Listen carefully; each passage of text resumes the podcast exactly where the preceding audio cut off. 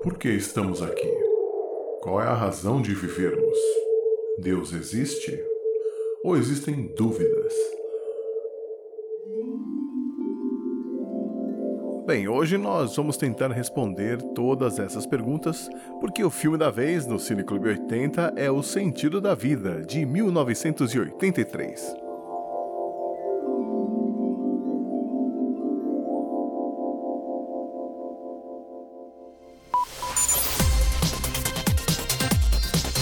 Clube 80.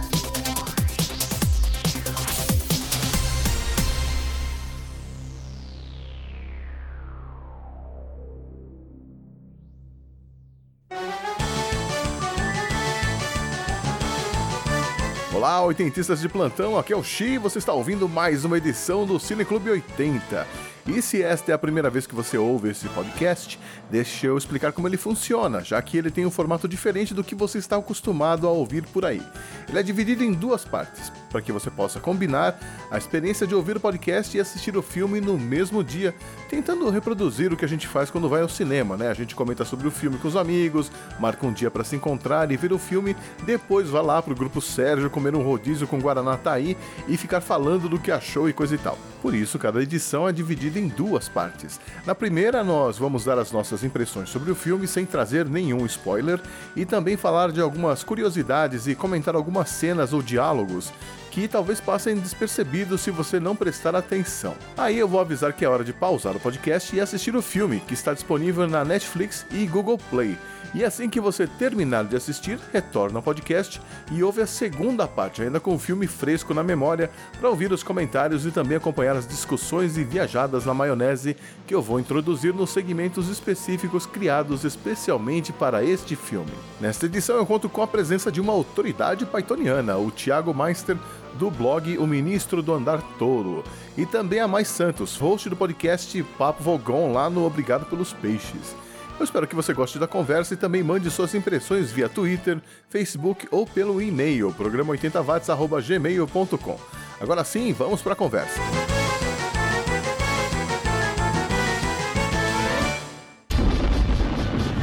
Why are we here? What's life all about? Is God really real? Começando mais uma sessão de cinema retrô em mais uma edição do Cine Clube 80, o podcast da família 80 watts que se dedica a analisar os filmes dos anos 80 com um pé no passado e outro no presente. E como você já viu na descrição do episódio, hoje nós vamos falar Ni e mergulhar de cabeça no mundo do Monty Python nessa conversa sobre o filme O Sentido da Vida. E para falar de um grupo com a importância do Monty Python, eu preciso da ajuda de gente especializada, né, que não seja apenas fã, mas estudiosa do assunto. Então, para enriquecer essa nossa conversa, eu convidei o Thiago Meister, uma verdadeira autoridade pythoniana, criador do blog O Ministro do Andar Tolo, onde você encontra quase tudo tudo sobre o Monty Python e também o podcast Pythoneando. Tudo bem, Thiago? E aí, tudo beleza e vocês? Telespectadores e leitores e ouvintes desse blog 80 watts, é um prazer quase orgasmático estar aqui conversando com todos vocês aí e vamos que vamos. Ni, ni. Bom, e eu conto também com a Mais Santos do Obrigado pelos Peixes, um blog e podcast sobre a vida e a obra do Douglas Adams, o autor do Guia do Mochileiro das Galáxias. Tudo bem, Mai? Tudo ótimo, muito obrigado pelo convite. Posso dizer que é uma grande honra estar aqui, até porque eu sou muito fã do 80 watts. E eu queria dizer também que ele está cumprindo a cota de mulheres indígenas e pardos nesse podcast. Por isso que ele me convidou. É isso aí. Bom, essa dupla dinâmica também é responsável pelo podcast Inquisição Pangaláctica, que faz listas sobre assuntos diversos, desde cenas com toalhas em filmes até as melhores, piores traduções em filmes e séries, e como eles mesmos falam, listas que não interessam a ninguém, mas que você vai gostar de ouvir, e é verdade, eu assino embaixo e ouço todas as semanas. É, bom, eu queria começar pedindo para vocês falarem um pouquinho dessa carreira de vocês como podcasters e criadores de conteúdo. Bom, o Obrigado pelos Peixes, ele existe há, se eu não me engano, e se a Dreca pode me corrigir depois, que ela é criadora do blog, é em torno de nove anos. Mas eu escrevo lá fez cinco anos, agora em 2018. E desde então, assim, me apaixonei. Eu comecei escrevendo sobre Doctor Who, que Douglas Adams também fez parte. Ele escreveu durante a série clássica e tem muitas referências e o, alguns livros do guia seriam episódio de Doctor Who e acabou que não rolou, então virou livro do, do guia, né? A trilogia maravilhosa de cinco. E desde então eu escrevo sobre tudo lá, sobre a vida, o universo e tudo mais. E o podcast foi uma ideia que eu tive com o Pac. Na verdade, a gente estava conversando há um tempo com a Dreca também, falando sobre o assunto. Alguns leitores do blog falavam pra gente fazer um podcast, até pelo fato de não ter outros sites que falassem sobre Douglas Adams tanto quanto a gente. E aí a gente resolveu, claro, a gente fala sobre vários assuntos, mas sempre entrando do, dentro do universo de Douglas Adams. E estamos aí. Ano passado a gente esteve num evento do Guia na Inglaterra, que foi uma grande honra, e esse ano o Facebook fez questão de lembrar todos os dias e me deu uma saudadezinha. E eu acho muito divertido, principalmente porque é uma obra que existe há 40 anos e tá sempre surgindo fãs novos. Então sempre surge alguém Uh, no blog mandando mensagem falando: Ah, eu li o livro e achei vocês e gostei muito. Ouvi o filme, fui buscar mais sobre. Isso aconteceu também com Dirk Gently, que teve infelizmente apenas duas temporadas, tem na Netflix. E muita gente foi ver quem era Douglas Adams, porque aparece lá nos créditos, aparece bonitinho, criação de Douglas, baseado né, no livro. E então cada dia mais vai aparecendo mais fãs uh, de Douglas Adams da mesma forma que também aparece no, novos fãs de Monty Python, tenho certeza disso.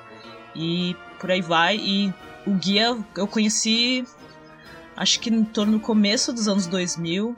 Também fui assistir o filme e comecei a ler os livros e me apaixonei e fui correr atrás de informações e na época o mais para frente depois, felizmente entrei no blog.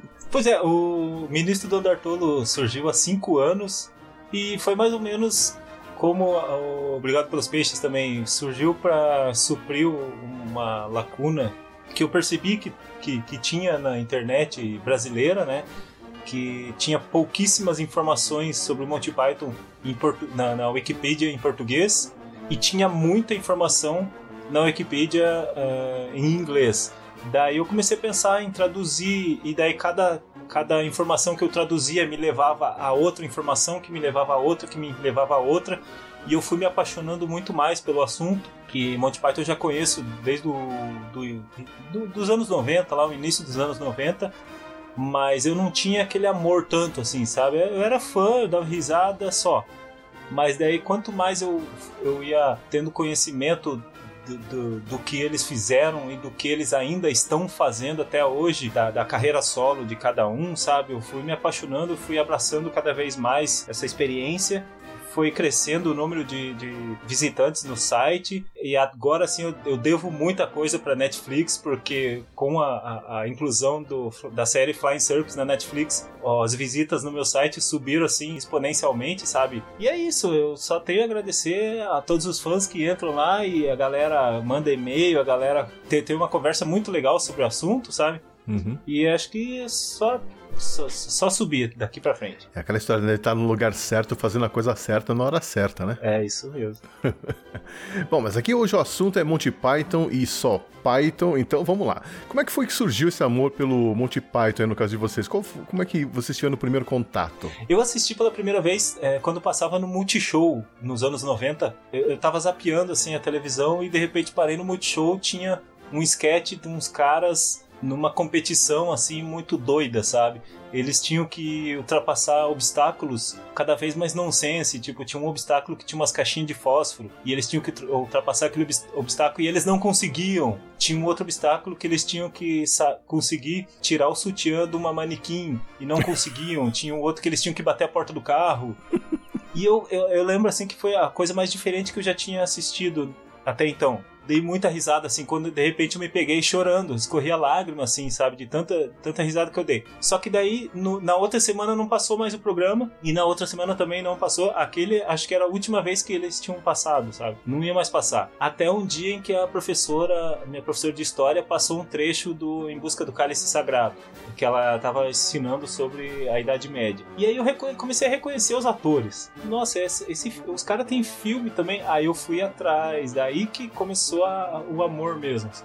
Olha só, uma professora diferenciada, usando Monty Python na aula. Sim, sim. E é legal também, Chico, que muita gente assim que vem falar comigo, que, contando a sua experiência de como conheceu o Monty Python, também foi na aula de história, numa aula sobre a Idade Média. Isso que é muito legal, assim. Daí eu vi que não aconteceu só comigo. que loucura. Eu não tive professores legais assim. Eu muito menos. É, então, que injustiça é essa? Como assim, gente? Mas é, eu, eu, eu, tenho a impressão que você é um estudioso da, da comédia, não é não? Ah, eu... Eu vi a sua, a sua entrevista com o Fábio Silvestre, lá você fez uma pesquisa bem detalhada, foi, mencionou foi. lá um, um Buster Keaton, um Harold Lloyd... É, é, é, é, porque quando a gente gosta do assunto, a gente tende a, a, se, se, a entrar de cabeça, né? E querer destrinchar tal assunto, assim. E quando você estuda muito Monty Python, você acaba indo para outras, outra, outros assuntos. Pega lá um Charlie Chaplin, pega um Chico Anísio, um Mazarop. E quando você vai entrando também nessas, nessas vieses, assim, você acaba entrando de cabeça também no assunto Chico Anísio. Você pesquisa a vida dele, o Buster Keaton, você pesquisa a vida dele. Então é uma coisa que não acaba mais, parece, assim, sabe? É uma droga que vai te, te trazendo para outras drogas e vai te colocando para outras drogas. Quando você vê, você tá na. Drogas uhum. mais pesadas. Aham. Uhum. De repente, quando você vê, você tá no choque de cultura. Bem isso.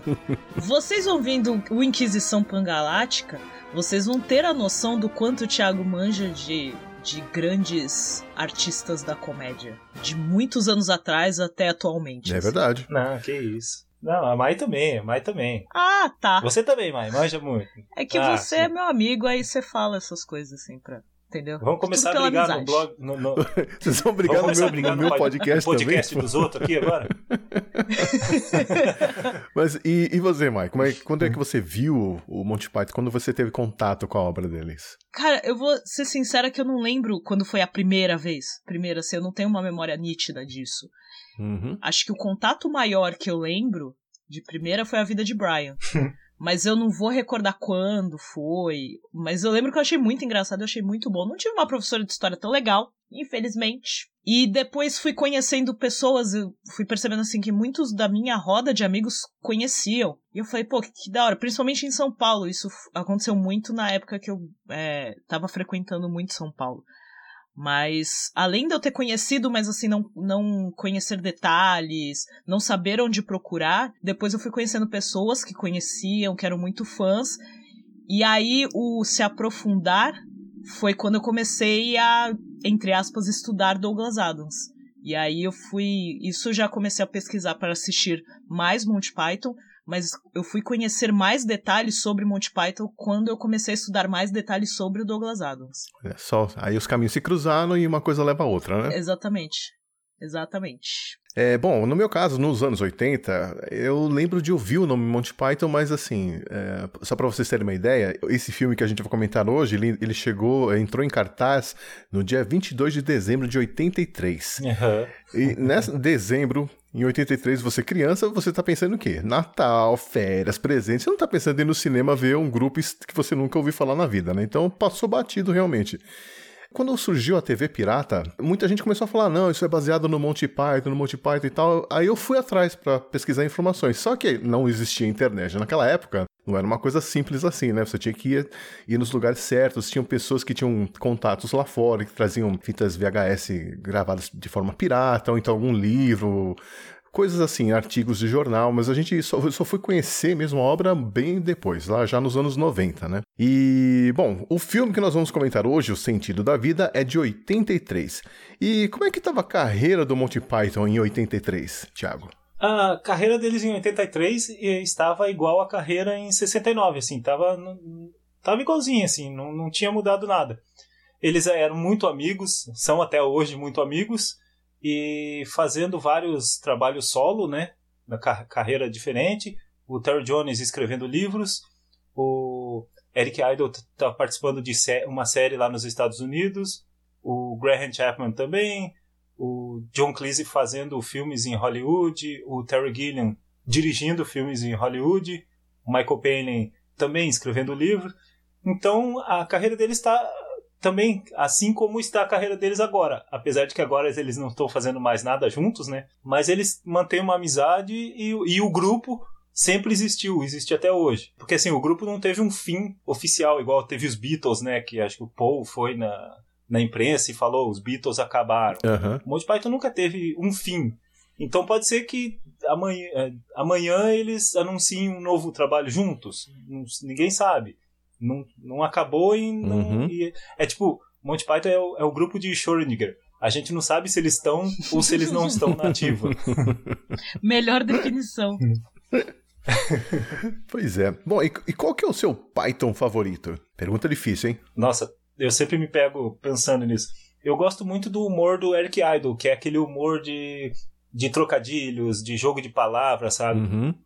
Eu sou jornalista, sou tenho um pós em letras, então eu gosto muito dessas des- de, de- dessas brincadeiras que se faz que se fazem com a, com a língua portuguesa e lá também se faz com a língua inglesa. Eu gosto muito disso. Mas eu também me pego dando muita risada do humor do tipo do Terry Jones, que é aquele humor chapliniano, Uhum. né? Humor físico, o mas eu, eu não sei, eu acho que se já que pra, pra, pra fechar assim essa pergunta, qual é o Python favorito, eu jogo Michael Palin. Esse é o meu favorito também. Nossa, eu é o meu também, mas é o meu também é porque ele é meu crush. Ah. Ele se tornou muito meu crush, eu acho ele muito fofo. E principalmente porque eu gosto muito das expressões dele. As Sim, o atuações. trabalho facial dele é incrível. É, eu acho incrível. Ele. Eu gosto muito de todos eles, mas acho que ele. A, a forma como ele atua, a forma como ele fala, me hipnotiza de uma forma bizarra, assim. É, de prestar atenção à forma como ele tá cantando, como ele tá interpretando, eu acho muito legal. Sabe como que, por, por que, que eu acho que ele é, é o favorito da maioria?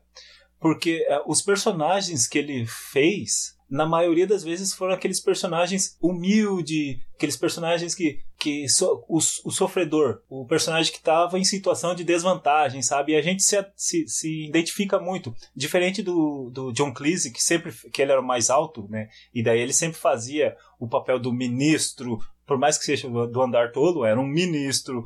Ele fazia o papel do chefe, do pai de família. Ele sempre era o mais importante. É Isso, e o que impunha alguma coisa sobre o outro, o outro personagem. E o Palin sempre foi aquele que, o dono da loja de animais, uma lojinha pequena. Ele fez, no A Vida de Brian, ele fez o, o Pôncio Pilatos, que era o governador. Só que era um, um personagem completamente imbecil. Até fora do, do Mon- Monty Python, né? Quando ele fez o peixe chamado Wanda, também ele era, né? O underdog, né? É, ele era um gago, né? Isso. Mas ele é a pessoa que chega e fala que a Inquisição Espanhola chega quando ninguém está esperando. É. é verdade. Esqueci dessa. E vai listando todas as coisas e vai aumentando a lista e ele não sabe onde parar. O... Enche, essa, esse papel que ele fez no A Vida. No Um peixe chamado Wanda? o peixe chamado Wanda, ele, ele se inspirou no pai dele, que o pai dele era gago, Olha só. e ele percebia assim que o pai dele tinha uma dificuldade em se expressar. O pai dele se achava o pior cara do mundo, se achava um perdedor porque ele não conseguia se expressar pelo fato de ser gago. Para fazer esse papel, ele se inspirou muito no pai dele, que o personagem do filme é um, um perdedorzinho ali. né? Uhum. Pois é, bom. Mas é, nem todo mundo conhece Monty Python, né? Então é legal a gente explicar qual que é a graça desse grupo, né? O que que na, na TV aqui do Brasil seria um, um herdeiro do humor do Monty Python, assim? Seriam os Trapalhões, TV Pirata, Caceta e Planeta, Hermes e Renato? o que, que você pode falar pra gente aí? Uma vez eu fiz um, um auto-exercício sobre isso e eu cheguei no Cacete e Planeta. Por quê? Porque, assim, fazer piada nonsense é fa não é fácil, mas é muito mais comum do que se acha, do que as pessoas pensam, né? Uhum. Tem muito grupo que faz piada nonsense e, e pronto. Só, só o fato de fazer piada nonsense não quer dizer que seja ó, o herdeiro do Monty Python. O Porta dos Fundos é o herdeiro do Monty Python. Só pelo fato deles fazerem humor nonsense, também não é assim. O Porta dos Fundos tem punchline, o Monty Python já não, não tinha punchline, então Uhum. já não é o Porta dos Fundos. O que, que eu peguei né, para fazer essa análise? O Monty Python fazia aquele humor bem britânico mesmo, sabe? Que pegava todas as influências que tinha lá no Reino Unido e colocava nas piadas deles. Uhum. O Cacete Planeta fez isso com um humor bem brasileiro, porque o Cacete Planeta sempre tinha é, mulher sambando, tinha futebol, tinha política, e isso é a gênese do humor brasileiro. É, é muito brasileiro. Então eu, eu, eu não, não peguei as piadas que cada um fazia, mas a forma como eles faziam piada, a forma como o Monty Python fazia as piadas é similar com a forma que o Cacete Planeta fazia as piadas. Só que eu entrevistando o Fábio Silvestre, ele jogou na roda o choque de cultura. Uhum. E eu achei interessante a análise que ele fez, é, dizendo que o choque de cultura seria o Monty Python brasileiro. Eu, pode ser, pode ser também. Ah, pensando atualmente, é o que chega perto, né? É, é, exatamente. Assim, se for comparar, porque o Cacete Planeta, infelizmente, não temos mais. Uhum. Então, é, o, o choque, ele acaba indo na, nesse caminho, eu acho. É, o, os Trapalhões, ele tinha um humor muito circense, né? Que não, uhum. que não tem no Monty Python aquele humor circense do torta na cara, igual os Trapalhões tinha. O Mazarop também era bem circense, também não é bem Monty Python. Só que eu vou dizer uma coisa, sabe quem é o Monty Python brasileiro? E, essa, essa eu vou dar um ponto final. É um cara chamado Michel Temer. Ele é o Monty Python brasileiro. Sabe por quê? Do mesmo jeito que o Monty Python fez muita piada com a realeza, né? Acaba indo nessa, nessa linha, eu acho. Não, porque porque assim, o Monty Python sempre se riu de si mesmo, né? Eles sempre ridicularizaram eles mesmos. E quem melhor aqui no Brasil para que ridiculariza a si mesmo? Um cara chamado Michel Temer. A partir do momento que ele mandou uma carta, que ele mandou uma carta se chamando de vice decorativo, ponto, tá aí, ó. Tá aí o Monty Python brasileiro. Ele faz isso com tanta naturalidade, né? Uhum, boa, claro. Boa. Vamos aí, o filme O Sentido da Vida. Vocês lembram quando e onde vocês assistiram esse filme pela primeira vez? A Mai falou que não lembra, né? É, eu não lembro. Não adianta. E faz tempo, e aí eu fui assistir de novo duas vezes na hum. Netflix. eu lembro, foi na faculdade, um amigo meu é, passou para mim pela, pela locadora do Paulo Coelho. ele gravou um, um DVD e passou para mim. E ele falou, cara, assista esse filme, não sei o que, você vai gostar. E novamente, eu assisti, reconheci os, os atores. Os atores. Falei, nossa, já conheço, isso aí é Monty Python e tal. Porque tava só. No português é, é, não tem menção ao Monty Python, tá só o sentido da vida. E daí que eu vi, que comecei a reconhecer os caras e falei, nossa, isso aí é Monty Python, cara, eu conheço, muito bom. E também dei muita risada e, e o amor só aumentou desde então. É, no meu caso, eu não assisti nos anos 80. É um dos filmes que, que acho que é o primeiro filme aqui do, do Cine Clube 80 que eu não vi nos anos 80. Se não me engano, eu vi na Globo de madrugada e fazendo umas pesquisas aí, eu fiquei sabendo que foi ao ar no dia 3 de junho de 1990. Então eu acho que foi mais ou menos esse dia aí. Porque eu lembro de voltar de uma balada com os amigos tal, ligar a televisão e tava passando uma cena com os piratas, umas brigas estranhas, e eu não tava entendendo nada, né? Aí eu tava me trocando, botando pijaminha, que de repente eu olho e acabou o filme. Eu falei, mas, mas já? Começa a subir crédito. Eu falei, gente, que perdi o filme, né? Passou mais um pouco, entra de novo os mesmos, né? O mesmo. É, porque a Globo, quando volta do comercial, mostra ali o nome do filme, né? Na parte de baixo. E aí eu olhei e falei, mas é o mesmo filme? Mas não tinha acabado? e começa. Aí, quer dizer, eu tava fazendo outras coisas e assistindo ao mesmo tempo. E para mim não tava fazendo sentido nenhum, porque de repente tava no hospital, de repente tava. Né, no... e eu, eu vi, mas eu não vi o filme, porque para mim não fez sentido. E aí quando chegou naquela cena do, do... Bom, a gente não pode falar na primeira parte para não dar spoilers, né? Mas tem uma cena ali que eu... falei, não, isso aqui não pode ser o mesmo filme. eu acho que essa é a maravilha desse filme. É, porque, porque naquela época acontecia muita coisa assim. O cara falava que ia passar um filme e passava outro. Eu falei, deve ser outro filme, não é possível, misturaram tudo. Aí, sei lá, eu acho que o estagiário errou na, na, na colocando as fitas aí pra, na madrugada, né? Mas enfim. Mas foi mais ou menos assim, ou seja, eu assisti sem assistir. Vocês assistiram outros filmes do Monty Python também, né? Esse é o filme mais fraco dos cinco que o grupo lançou? Eu não acho mais fraco, eu acho diferente. Eu gosto da ideia de que é diferente dos outros. Não não denomino como fraco. É, eu também acho. É, é, realmente ele é o mais diferente do que o Em Busca do Cálice Sagrado e A Vida de Brian. Só que é, é porque assim, tem muita gente que realmente fala que esse é o, o pior filme entre todos os do Monty Python, porque no Em Busca do Cálice Sagrado, eles tiveram 900 mil libras de orçamento. Eles conseguiram 900 mil libras para fazer um filme. Então, é aquele negócio de você ter que tirar leite de pedra, né? Você você não tem dinheiro, mas então você vai ter que compensar. Aí compensa como? Com criatividade. Trabalha mais a cabeça. Eu acho que o Em Busca do Cálice Sagrado é o filme mais criativo. Aí depois teve a Vida de Brian, que eles tiveram 4 milhões de, de dólares para fazer. E nesse O Sentido da Vida, já tinha um, um estúdio hollywoodiano por trás, né? Universal. Uhum. Eles tiveram 9 milhões de dólares para fazer o filme. Então, talvez. Não que seja o, o, o mais fraco, mas com tanto dinheiro assim, você não precisa bater tanta cabeça para lapidar tanto uma piada que você teria que lapidar para ganhar público.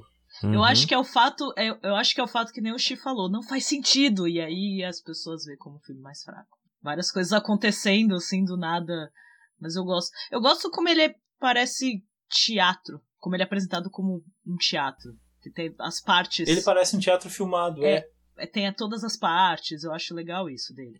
Bom, e o Monty Python já sabia que esse seria o último filme da carreira? Não. Eles fizeram como se fosse mais um filme da carreira, mas sabendo que ia ser o último, não. Não- E aí depois eles entraram no hiato eterno. É. Até 2014. É, é verdade, até 2014. Esse, esse filme foi o último que eles fizeram trabalho todos juntos. É, que ainda tava o Chapman. É, aí igual a Mai falou, entraram no hiato ete- eterno até 2014. Em 2014 eles fizeram um especial. Inclusive o Chapman tava no telão, né? Mas. Dá uma dorzinha, eu falo, que eu assisti e dá, dá aquela coisa de, tipo, ver imagens antigas, assim, sabe? Sim, Ver aqueles depoimentos antigos dele, assim.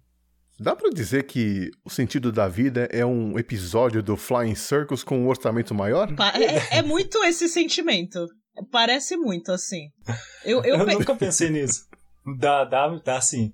eu, eu já pensei. É tipo o filme dos Simpsons. É. É, é um episódio É tipo gigantesco. O filme da grande família. né? É, exatamente. É um episódio grande. É um episódio de uma hora e meia. Bom, e o sentido da vida é um musical com piadas ou é uma comédia com músicas? Hum, e agora?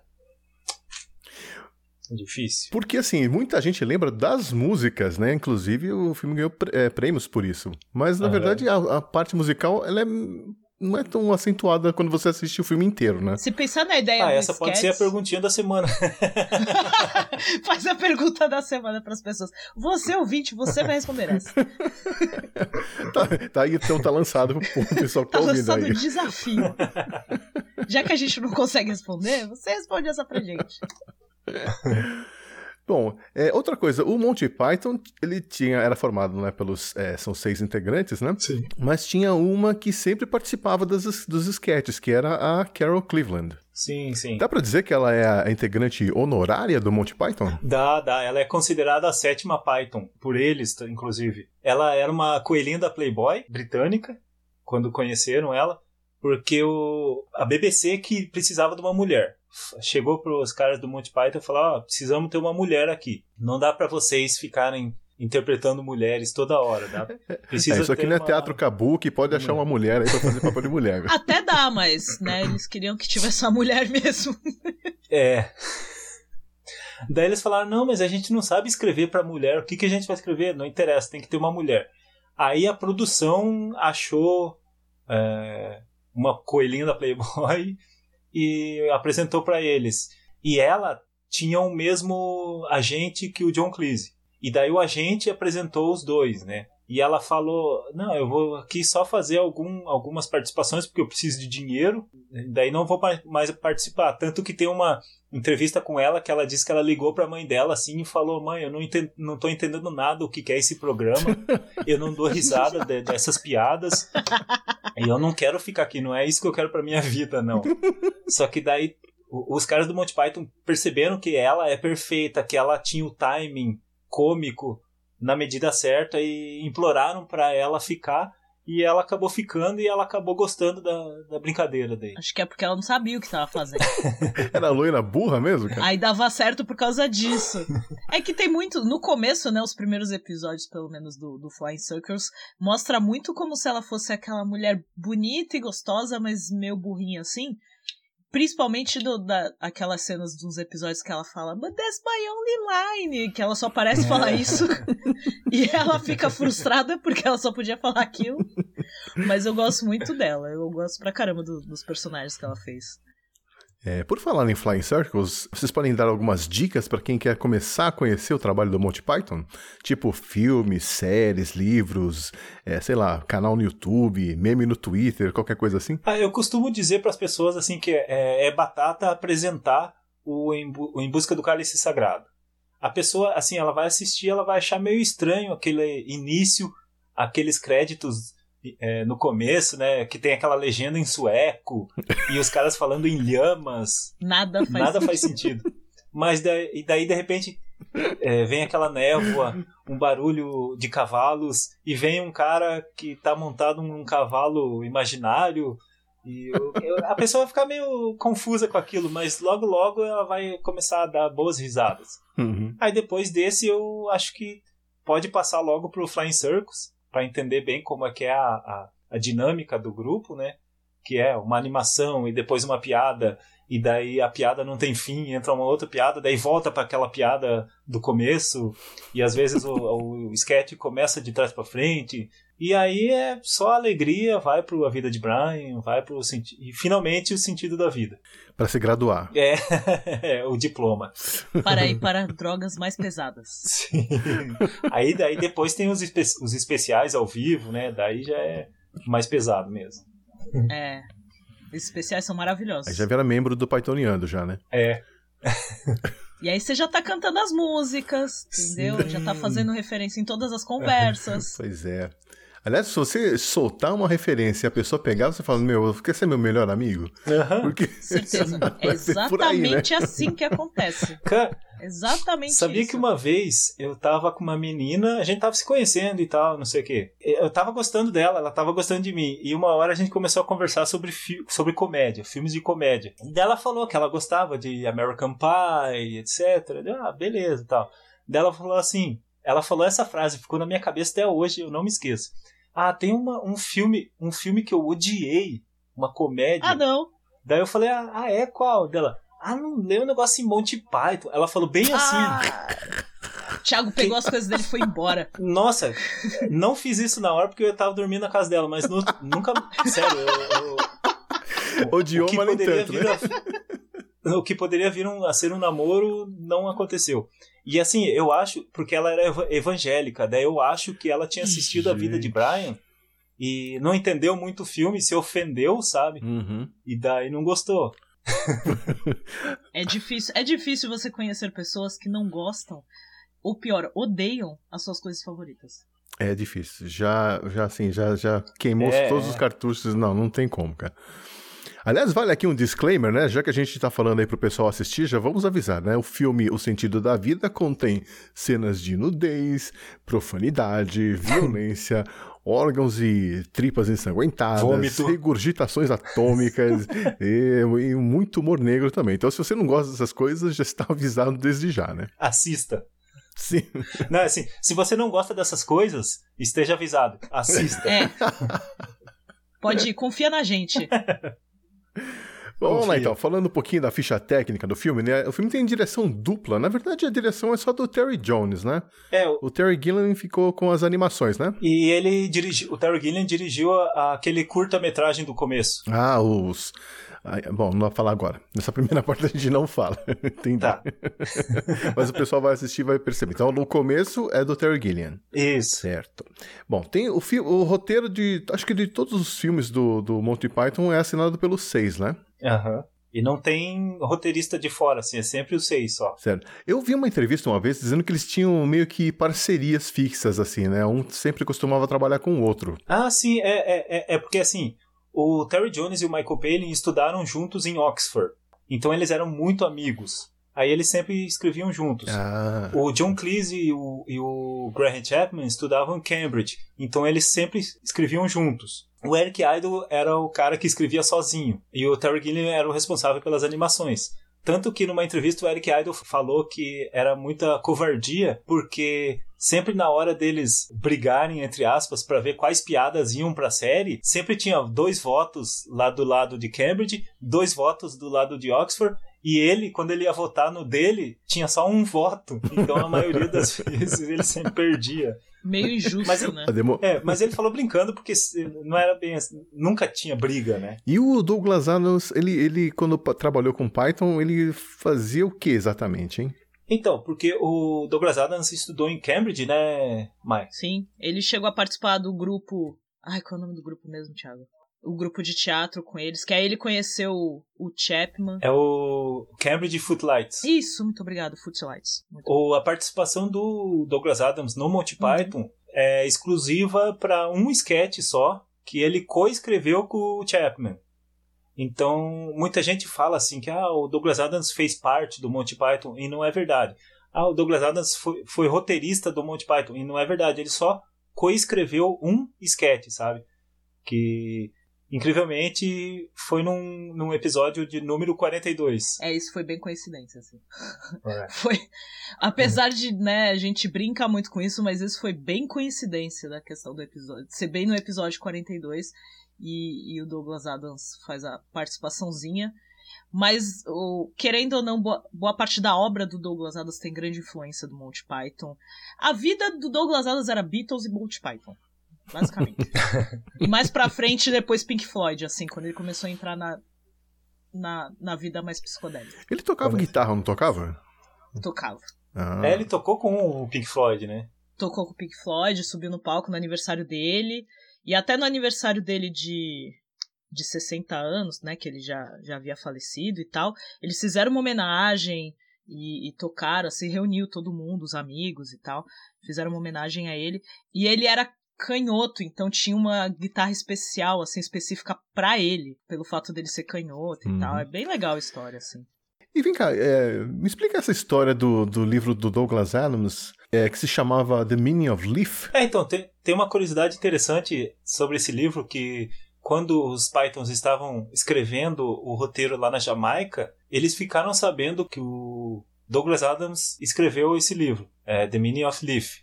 Acho que esse foi, foi lançado em português como O Sentido da Vida, só que o Vida com W, se eu não me engano, alguma coisa assim. Tanto que tem na biografia do, do Douglas Adams essa história, que o Douglas Adams queria muito. Ele queria lançar esse livro com esse nome porque ele sabia que os Pythons estavam escrevendo algo sobre o sentido da vida. Então ele queria que o livro dele tivesse uma ligação com o Monty Python. Queria que as pessoas achassem que era algo do Monty Python. A história é mais ou menos essa. E na abertura do filme O Sentido da Vida, você pode perceber que naquela animação do, do Terry Gilliam, quando sobe um jazigo com o nome do filme, tá escrito The Meaning of Leaf.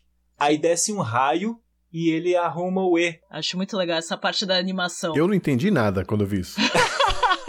Nossa, eu pirei. Eu olhei a primeira vez que eu vi, eu falei, ah, eu peguei a referência. Capitão América aí.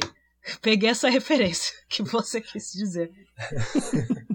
eu achei muito legal. Então é essa a curiosidade. É, esse livro também, também foi lançado em 83 e ele escreveu junto com o John Lloyd, que é produtor de TV e rádio, até hoje produz muita coisa. Que, por sinal, uma das pessoas que Douglas Adams fala que foi, foi um dos responsáveis pelo Douglas Adams ter escrito o Guia, que até então Guia era só a, a série de rádio, né?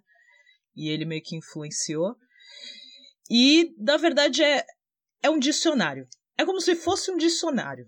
Que assim, o Douglas Adams ele fez um trabalho, um exercício de inglês na escola e depois, mais tarde, ele transformou isso numa brincadeira com John Lloyd, falando de situações. Ele falava o nome de uma cidade e aí ele pedia para alguém explicar o que, que a palavra, né, o nome dessa cidade significava. E aí, com o tempo, ele descobriu que havia várias situações e ideias e momentos na vida das pessoas que ninguém sabia explicar, não tinha um nome para aquilo, para cada situação na vida da pessoa. Então eles resolveram fazer um livro disso, de palavras que explicavam situações. E, por exemplo, é, tem uma palavra que é um adjetivo que é abilene. Seria o descritivo do frescor agradável do lado contrário do travesseiro. Olha só, A Bilene? importantíssimo Então, assim, isso. coisas, coisas desse tipo, sabe? É, alcoy, com Y no Alcoy. final. Vontade de ser forçado a tomar mais uma bebida. Você vai, você dá aquela, né, de difícil assim, de não, não vou beber mais não, aí fica seu amigo, não, bebe mais, bebe mais, isso é alcoói. É você querer que o seu amigo te influencie a beber mais. E por aí vai, tem várias palavras e também depois foi lançado The, The Deeper Meaning of Life. Que é com mais palavras, com mais coisas. Gente, importantíssimo isso. Vamos ensinar, tem que ser É. ensinado na escola isso. Exatamente, concordo, plenamente. Acho que todo mundo devia conhecer. E aí você pode usar, se a gente já usa referências de Monty Python e Guia do Mochileiro das Galáxias nas conversas, imagina com esse dicionário. Ninguém ia entender Vai ser vocês. outro, outro idioma, praticamente. Bom, o filme O Sentido da Vida tem 106 minutos de duração, pelo menos lá na Netflix, né? E concorreu, eh, foi indicado ao BAFTA em 1984 na categoria de melhor canção original, com a canção Ever Sperm is Sacred, e foi o vencedor do Grande Prêmio do Júri do Festival de Cannes em 83, né? O, bom, o John Cleese disse que foi porque o, Orson Welles, né, que fazia parte do júri, se identificou com o Mr. Creosote e aí ele acabou influenciando lá na, na decisão, né? E o filme foi indicado também para a Palma de Ouro em 83. Tem uma curiosidade interessante, Xi, que o filme tem 106 minutos. É. O slogan do filme era assim: é, Deus levou seis dias para criar o céu e a terra, e Monty Python apenas 106 minutos para estragar tudo. era o slogan do filme. É, ó. Bom, e, e o filme, bom, não tem uma história exatamente, né, o filme. Ele e também nem revela qual é o sentido da vida, né, mas traz uma, uma série de esquetes sobre o mundo, é, incluindo aí é, cenas sobre finanças, igreja, a sociedade, é, tentando mostrar essa variedade, né, de estágios nas nossas vidas, do nascimento até a morte. Eu, eu acho que o, o sentido da vida que eles quiseram mostrar ali foi aquilo que você falou logo no comecinho do, do, do episódio aqui que a gente tá gravando, quando você estava assistindo e você saiu para fazer alguma coisa e você voltou e pensou, ah, esse filme não faz sentido algum. É esse o objetivo do filme, é mostrar que o sentido da vida é que ela não tem sentido nenhum. Muito bom. e como é que eles chegaram a, a, esse filme, a esse tema, a, esse, a essa ideia do título, hein? Ah, então. Eles foram para Quando eles estavam escrevendo a vida de Brian, eles foram para Barbados. Por que, que eles viajavam? Porque eles queriam manter uma, uma distância da imprensa, da família, para se, se, se inspirar melhor, né? Para se dedicar melhor ao, ao roteiro. Uhum. Para esse filme, O Sentido da Vida, eles foram para Jamaica e fizeram a mesma coisa, começaram a escrever lá. Só que em certo momento eles perceberam que não estava rolando, sabe, o, roteiro. Não tinha um personagem igual no filme A Vida de Brian, o personagem principal é o Brian. No Em Busca do Cálice Sagrado é o Rei Arthur e os Cavaleiros da Távola Redonda. E nesse não tinha um personagem assim que o filme ia falar sobre ele. Tinha várias Uhum. piadas só. Aí uma noite o Terry Jones, lá no quarto do hotel, ele pegou todas as piadas, colocou em cima da mesa e começou a ajeitar assim, tipo, bom, essa aqui pode ligar com essa piada, que pode ligar com aquela, pode. Ele foi fazendo um. Como é que eu posso dizer? Foi ligando uma piada na outra. Daí eles. Ele foi lá, chamou todo mundo e falou: Ó, nós temos nosso filme aqui, ó. O que, que vocês acham? E foi mostrando para cada um. É só a gente desenvolver mais algum po- um pouquinho de piadas, né? Lapidar essas aqui já tem nosso filme. Nossa, que legal! Daí eles pensaram em fazer o nome do filme chamado A Terceira Guerra Mundial. Porque, como, como você pode perceber no, no sentido da vida, tem muita cena de, no, no exército, né? E, só que daí não, não deu certo esse, esse nome porque não era só de, de guerra. Tinha outras coisas também. Aí eles pensaram, isso aqui parece. Não é a vida de alguém, não é a vida do Brian ou a vida do, do, do Rei Arthur. Isso aqui é a vida de todo mundo. Nossa, vamos chamar então de o sentido da vida. Pronto, foi feito isso. Ah, Eles, na verdade, souberam aproveitar o que eles tinham, né? Conseguiram, É, exatamente. conseguiram vender a ideia pro, pro estúdio, né? Bom, e tem uma participação especial no filme. Aliás, tem algumas, né? Mas a- eu acho que é a pessoa mais interessante que participou do filme é o Michael Caine, né? Ele, e, e é engraçado que ele é só uma, uma apariçãozinha assim que ele faz. É. É, vo- você chegou a, a achar essa, essa parte? Ele é aquele que tá sentado ali no meio da, daquela cena de batalha? É, da bata é do, do Zulu. Isso. Não, ele, ele tá caído. Ah, ele tá caído? Ele tá todo ensanguentado. É, ele é um dos. Na verdade, eu não lembro se ele tá sentado ou tá caído, mas ele é um dos, dos soldados bri- britânicos que tá quase morrendo ali. E, e, a câmera passa por ele assim, ele tem a fala dele, né, que é uma frasezinha só, e sai. é só essa participação. É engraçado que é um ator de, de garbo, né? O um ator uhum. gran, grandioso que teve uma participaçãozinha só. Ele deve ter pedido, deve ter sido um daqueles. Ah, eu só quero. Eu quero participar de alguma coisa de vocês. Já devia ser fã. Aí ele chega e fala: Eu quero participar de alguma coisa de vocês. Que, bom, se, se fossem meus amigos, eu pediria também, né? Igual, igual o James Bond lá no, no Star Wars. É, tipo 007 no Star Wars. Bom, é isso aí. Bom, a gente já falou, deu um disclaimer aqui do filme, mas também tem um, alguns outros toques, né? É, não é um filme para assistir enquanto você come alguma coisa, né? Nossa, não! Pelo amor de Deus, não! Não, não, come nem, não coma nem pipoca e, e também não é um filme para ver com os pais ou, ou com os filhos não. pequenos, né? Não, minha mãe viu o começo do filme, ela achou engraçado. Eu acho que se ela tivesse visto essa. Eu dei sorte, porque ela não viu coisas é. que né, Lady Murphy sempre leva. É que pais sempre aparecem na cena de nudez. Minha mãe não apareceu nessa parte. ela viu o começo, que é maravilhoso, assim, e ela achou engraçado a piadinha. As piadinhas religiosas ela achou engraçado. E ela é bem católica, mas ela gostou. Bom, então não vai dizer que a gente não avisou, hein? Agora sim, você pode ir lá na Netflix assistir o filme e, quando terminar, solte a pausa para continuar ouvindo a conversa com a gente aqui. Então, até já!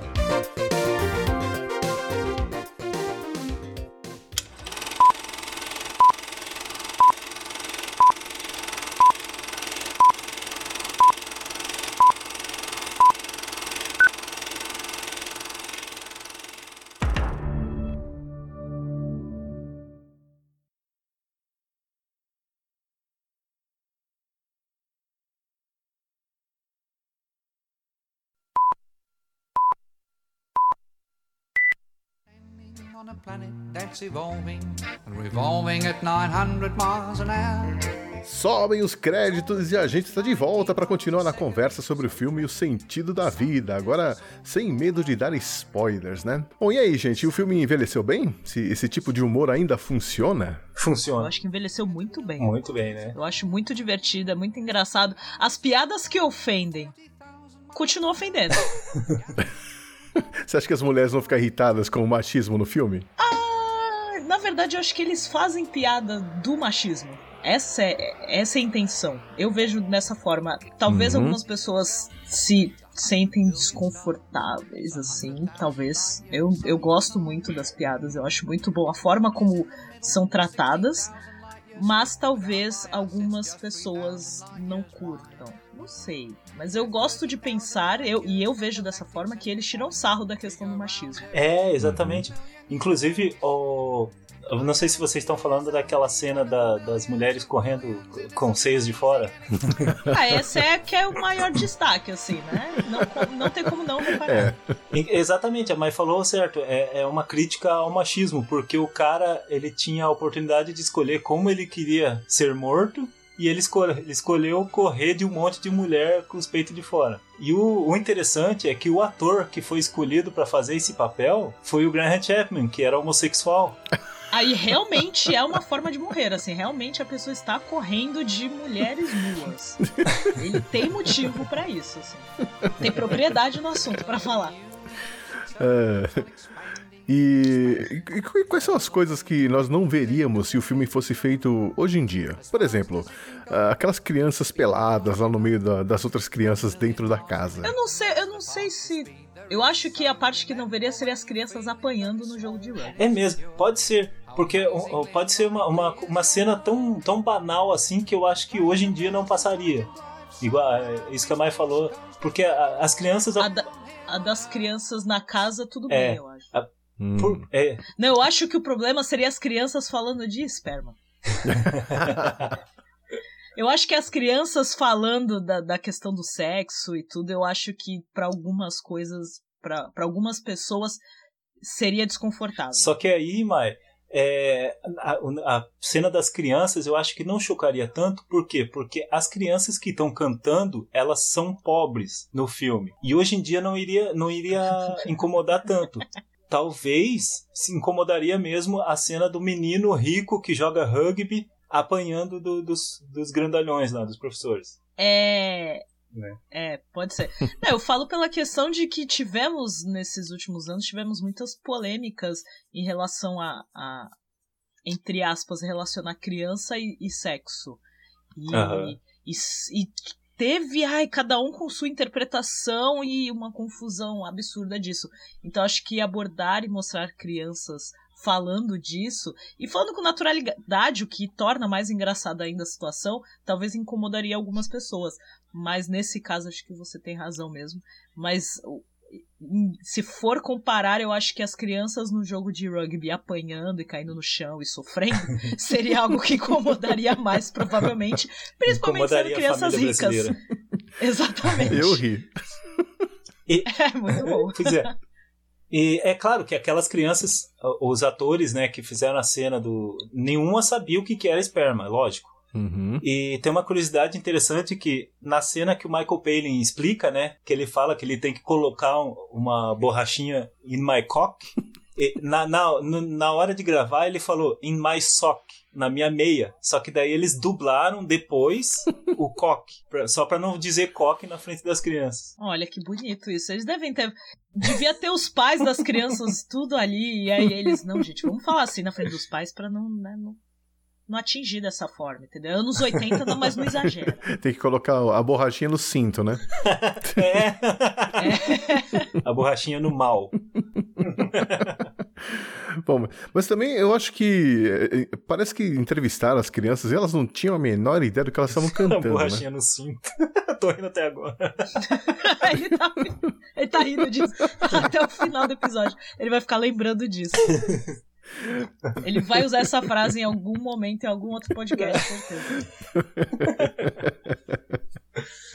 Bom, tem também, aliás, a gente tá falando desse primeiro sketch aí, que seria o Milagre do Nascimento, né? Nessa, nessa mesma parte aí tem aquela cena de, da aula de sexo, né? Caraca, É. com essa cena, velho. Eu acho muito engraçado. E, bom, naquela cena, as crianças ali não estavam no set durante a, né, as cenas de nudez e de sexo Aham. simulado ali, Não, né? o Michael Palin falou que nessa cena não as crianças não estavam e nenhuma viu o John Cleese pelado. Daí ele fala assim: eu queria muito que nenhum adulto tivesse lá também pra ver aquela cena. Ninguém deveria ver o John Cleese pelado. É, mas e aí, eu- assistindo aquelas, aquela cena, eu fiquei pensando, né? Quantas crianças saíram pelaquela porta lá da, Nossa, da casa, da- na da cena casa do, mulher. do Todo Esperma é Sagrado, hein? 42. Ó, Qualquer boa. pergunta de número que você fizer, eu vou responder 42. Em algum momento eu vou acertar. Mas alguém contou, foram 63. 63. Olha, viu? Quase. Ó, essa. É, só que algumas deram a volta por trás e, e saíram de novo pela porta. Então talvez tenha sido uns 58, 57, né? Aí, viu? Cheguei perto. Quase. é. E, e naquela cena ainda, né? O, o que, que é pior, né? É, o, é é fazer sexo só duas vezes num relacionamento de anos ou ter um filho toda vez que você transar? Putz. Caraca. Esse é, esse é um questionamento muito importante. Isso é bem difícil. Eu fiquei rindo porque a, a, a mulher, né, entre aspas, ficou empolgada com a ideia de que ela poderia fazer sexo mais vezes e ficou questionando, mas por que, que a gente não faz? Aham. Por que, que, por que, que a gente só fez duas vezes esse tempo inteiro pra ter os dois filhos? É muito bom o monólogo. Exato. E, e tem outra pergunta, né? Qual que é o pior nome de camisinha? Garanhão francês, mambo negro, costela de crocodilo. Eu acho que costela de crocodilo, porque costela de crocodilo deve machucar, né? Tem É. os ossos aqui. Não sei, cada um Costela tem suas de preferências. Crocodilo ficou estranho, assim. Eu não julgo, cada um tem suas preferências aí. Qual que é o segredo da vida, afinal de contas? A gente falou no começo, né, que, que eles tentaram explicar que a vida não tem segredo, mas é, se vocês acham que o segredo da vida passa pela religião, pelo, pelo conhecimento, pelas guerras, doações de órgãos, a compreensão de como funciona o universo, né, essa aceitação da É morte? 42. Ah, Já falei. 42. É isso. Aprenda. Não, mas é, lembrando agora, no final, eles mencionam algumas coisas, né? Tipo assim, o segredo da vida é ser gentil com as pessoas, não comer gordura, ler bons livros, caminhar e viver em paz com pessoas de todos os países e crenças. é um bom começo, né? Sim, eu, eu, eu acho que aí tem uma, mais uma é, crítica, porque as pessoas tendem a procurar pelo sentido da vida de formas muito complicadas, né? É, as pessoas é, criam planos mirabolantes para a minha vida, não sei quando o sentido da vida é a coisa mais simples do mundo. É ser gentil com as pessoas, não comer gordura, ler bons livros, é só, sabe, uhum. mas as, tem que focar nas coisas simples, não tem nada de mirabolante no, na, no sentido uhum. da vida. Não precisa de fazer uma, uma coisa. A pessoa quer ir pra Disney quando pode ir pro Beto Carreiro. Você complica a sua vida quando dá para fazer coisas simples. É. é. é. Eu acho que isso é o que a gente tem na nossa vida normalmente. A gente dificulta coisas extremamente simples. E, e é o que o filme mostra. A gente citou isso várias vezes de que várias vezes o filme não tem sentido, as coisas vão acontecendo e aí você para pra pensar, mas isso não faz sentido algum. E aí no final ele para e pensa, então é simples. É, é só isso. É você ser gentil, sabe? É você cuidar de você mesmo. Ele uhum. passa por vários fatores mostrando da questão do nascimento, questão da religião, questão da guerra. Mas, ó, no final é só isso. É só você ser legal com todo mundo e, e você cuidar de você mesmo e ler e pronto, acabou. Não, não tem uma fórmula mágica. É, às vezes não precisa você marcar sua existência na Terra, colocar teu nome junto com Einstein e sei lá, mais Sócrates. Não. Viva da forma simples que você já está fazendo um bom trabalho. Sem contar que o mais importante ainda, eu acho que a parte difícil da questão do ser gentil é ser gentil até com quem não tem a mesma opinião que você. É. Essa é. é a parte difícil que é o que a gente tá vendo hoje em dia. É, bom, o John Lennon já falava, né, que a vida é o que acontece com você quando você tá ocupado aí fazendo planos, né? É, é exatamente. Olha, exatamente. Bom, e, e, qual que é a melhor piada do filme para vocês? Difícil, né? Nossa, só faz pergunta difícil, velho.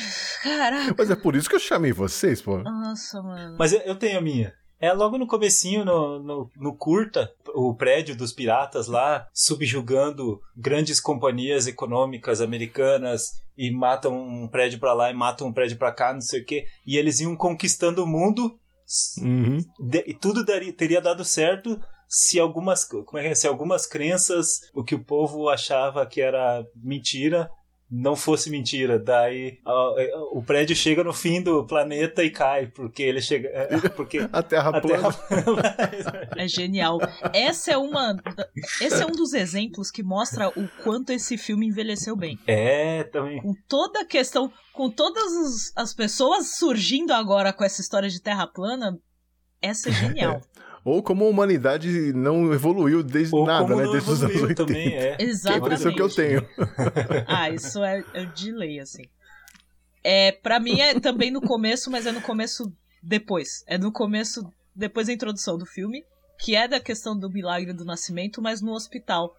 Que é aqui. Opa, a minha também é. Meu, é sensacional, porque. É, e tem rodado muito essa piada ultimamente na, na internet, né? Várias imagens porque é algo que tem sido discutido no, atualmente. Que a moça pergunta da questão, tanto a parte toda do hospital, né? A cena toda do hospital, eles colocando um monte de aparelho e falando: Ah, vocês têm a maquininha que faz ping? Olha só. E todas. E você tem a máquina que custa não sei quantos bilhões de libras? E aí a menina pergunta: Ah, mas é menino ou menina? Eu acho que está muito cedo para você questionar gêneros, assim, você impor gêneros. É, acho... é genial isso, cara. É muito bom. É ótimo. Realmente, é, tá valendo, tá super atual a piada ainda. Total, imagina isso, o cara falou nos, nos anos 80, cara. É, é a minha cena, é a é minha piada bom. favorita também, né? porque te pega completamente assim desprevenido, porque é uma pergunta que, que todo pai faz, né? É menino ou menina? Uhum. É. É normal. É, eu acho cedo demais para começar a impor papéis, não acha? é muito e, e é, voltando lá que a Mai falou da, das máquinas, né? Ah, falando da máquina que faz pim e fazendo outras máquinas. Aí a enfermeira chega e fala: O administrador está chegando. Aí o médico: Vamos ligar as máquinas. as mais caras. As máquinas não estavam nem ligadas. É, muito bom isso. Não tá nem ligado, nem precisava daquilo lá. Nem Aliás, precisava. um adendo. Um adendo. É, é por bom. isso que vocês usam PIN no Inquisição Pangaláctica? Inspirações. Eu acho que é, o Thiago. Temos... temos várias inspirações. O Thiago devia começar a colocar esse ping em vez de ele mesmo falar. Já Nós temos a máquina na que faz ping. Bom, e qual que é a música favorita do filme? Qual que é a sua, Mai? A da Galáxia. Qual o nome mesmo? É, é Galaxy É Song Galaxy mesmo. Song, né? Então, eu adoro essa cena. Eu acho. Como eu posso explicar? Essa é uma música que leva você pra qualquer outro musical, assim. Me lembrou um pouco, tipo, a Fantástica Fábrica de Chocolate, Ah, sabe? Ah, Uma total. viagem, Uhum. assim, sabe? Exatamente. Ela me leva muito pra filmes musicais antigos. E é muito bom. É, Eu acho muito legal essa música. A cena em si, e aí depois de. E o final, a piada no final dessa música é muito boa também, assim, da conversa que teve no começo e depois no final, que aí tem toda uma questão tal da galáxia não sei o que. Aí então, você vai doar seu fígado? Ah, tá bom. Sabe? What?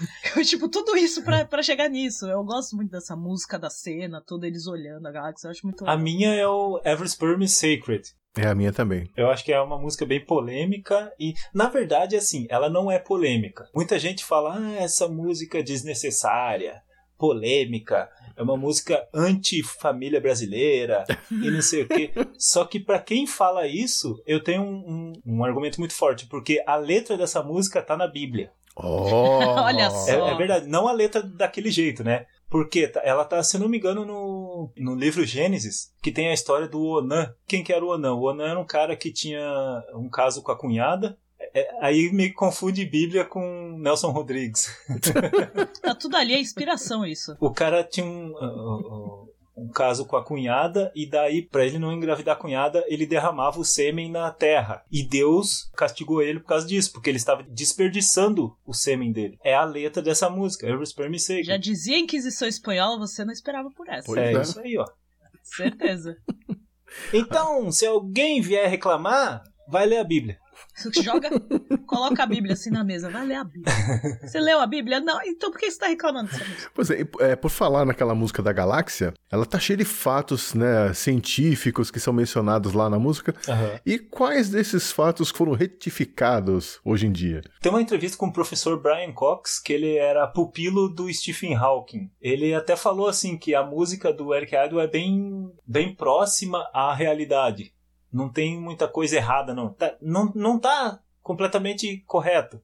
Mesmo porque quando você trata de universo, é muito difícil você falar matematicamente Uhum. é, um número certinho, né? Então, mas ele falou assim que era é bem, bem próximo ao, ao real. Sem contar que você tem que rimar, né? Sim, É. sim. Tem Aham. que rimar, tem que colocar dentro da melodia, você tem que dar aquela adaptada nos números. Isso sabe como que isso se É chama, verdade. Mai? Como? Licença poética. Olha só, que incrível. Pois é, mas eu acho incrível que, que eles conseguiram colocar uns termos assim absurdos, uns números eh, gigantescos na letra da música e ela continuou com a melodia bonitinha, né? Sim, encaixou é, bem. É, encaixou bem. Aham. Falando um pouquinho aí do, do- de outros sketches, que tal aquele sketch sobre o é, chamado crescimento e aprendizagem? Logo depois da aula de sexo, né? Aliás, vocês gostariam de ter aula sobre sexo na escola? Ou, ou chegaram a ter aula sobre sexo na escola? Daquela forma, depende da professora. Depende de quem ia ficar pelado ali na frente. É. A esposa dele tava ok, agora o John Cleese E, e é aquela... outra história. Só que é outra história. É, a gente já tá mais velho, né? Então nós teríamos que ser os professores. Eu não sei se eu, se eu faria isso, não. Eu acho que. hum, não. Vai que dá alguma Não, coisa errada. É que é- essa sketch é maravilhosa da, da questão deles estarem muito assim. Os alunos estão muito dormindo, não estão nem prestando atenção. Imagina uma, uma cena dessa numa escola aqui, gente. Mas isso que é o genial Quão da cena. maravilhoso e bizarro seria. Não, é muito boa essa cena, eu acho muito engraçado. E ele brigando com os alunos enquanto tá lá demonstrando. É, porque É. E ele falando. Ele explicando preliminares, eu acho que é uma das melhores coisas. De o pra que que serve e como começar. Aham. É, é muito bom, assim. Eu acho genial. Tem que falar pra, pra, pra quem traduziu o filme, né? Que carícias e preliminares são coisas diferentes, viu? É, tem É, essas então. coisas. Mas eu acho que também tem gente que precisa ter umas aulinhas dessas, assim, né? Não É. quer jogar, não quer falar nada, não, mas seria bom. Mais uma coisa que prova que esse filme está mais re- atual do que nunca. Eu tive, a- eu tive aula não, na verdade. Eu tive um grupo na escola que a gente falava, falava sobre a questão do- de DST e coisas desse tipo. E um grande problema que assola até hoje as escolas e tal alguns pais pediram pra gente não fazer mais palestras porque estávamos influenciando cabeças Ah, dos adolescentes e tal. Sendo que tava doutrinando. parecendo o adolescente de 17 anos engravidando, sabe? E conheci algumas que estudaram comigo. Então alguns pais pediram, ah, não, porque, ai, porque aí vai distribuir camisinha e vai influenciar e não sei o que. A gente teve esses, ah, esses problemas. Então não foi É. algo muito presente assim Que- na escola. Coisa. Bom, não vou nem falar que na minha época DST era nome de banda punk, né? então. pra você ver, cara. Bom, e, e os alunos lá não estavam prestando atenção nenhuma, né? E, e qual, foi, qual foi a matéria escolar que vocês também não prestavam atenção na escola? Ah, eu acho que religião. Nossa, eu nem tive essa matéria na escola. É, eu, eu também não, Escola viu? pública eu não tive isso. Ensino religioso. Eu, cara, mais irônico que pareça, eu ficava meio que de saco cheio das aulas de português. Me cansava um pouco, assim. E hoje em dia eu adoro escrever. E eu sempre escrevi bem, a professora sempre falava que eu escrevia bem, mas eu não, eu não, não tinha paciência para as aulas de português. É que é por isso, não tinha nada novo pra você, né? Talvez, não sei. É porque o- a, a língua portuguesa tem muito da, da gramática, né? Que a gramática é uma coisa chata. É difícil, né? Muito complicado, é muito detalhe. Olha, não vou nem falar que eu aprendi a usar trema e não sei o que, e depois vem algum maluco e fala, não, vamos tirar tudo. Esse é o problema também. Esse é o pior de tudo. Vê que essa Pô! história de a língua é viva e fica mudando as coisas. Pelo amor de Deus. Para um pouquinho. Pensa. É difícil.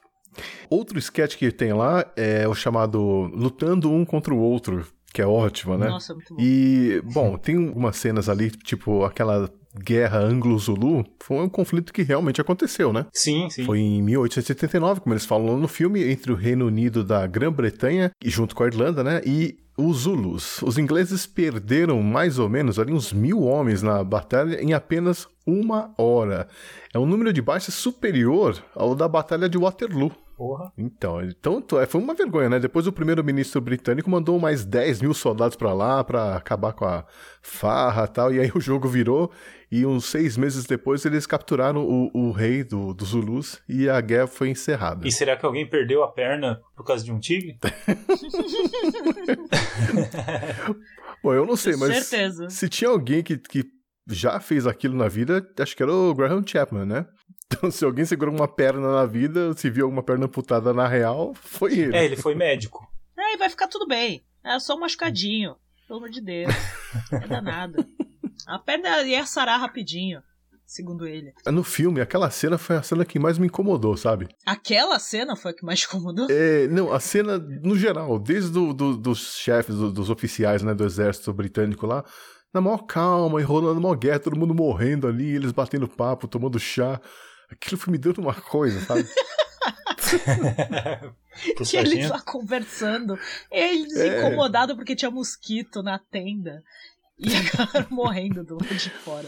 Bom, e também tem aqu- aquela É cena da guerra, isso. da Primeira Guerra, né? Onde eles tentam dar o presente lá pro. Acho que era o sargento, né? Quer fazer uma homenagem. Só queria fazer uma homenagem. E qual foi o presente mais inadequado, né? Que vocês já ganharam? eh, Seja pelo presente em si ou pela situação. Ah, eu já ganhei um sabonete em formato de pênis. Mentira! Só que era, era amigo secreto.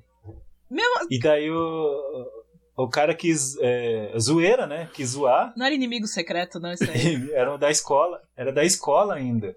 Nossa. Caraca, esse ganhou. Acho que nenhum. Nenhum É. supera esse presente, cara. Não tem como ser pior. Nenhum. Daí depois ele contou lá que foi no sex shop, não sei o que, sabe? É. Deve ter chegado e falado: Você tem um humor diferente. Acho que eu vou dar um negócio aqui. Nossa, eu nunca cheguei nesse nível aí do Thiago, não, cara. É normal. O que eu acho que, pra mim, o mais estranho, e se eu não me engano, acho que foi Amigo Secreto também, o mais estranho que eu já ganhei, que foi. Assim.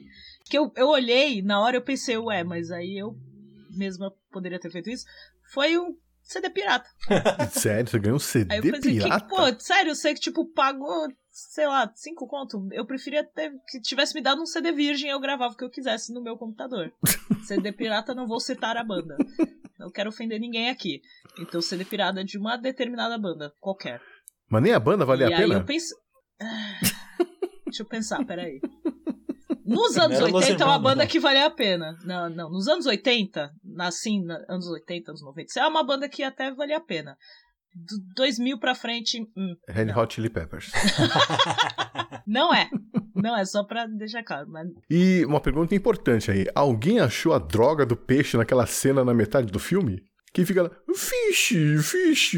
Eu não achei nada. Ah, eu não vi nada. Eu não, eu não. Eu tentei, mas eles, eu, eles me hipnotizaram. Aquilo, aquele braço gigante dele, aquela roupa do Chapman. Não, não dá, não.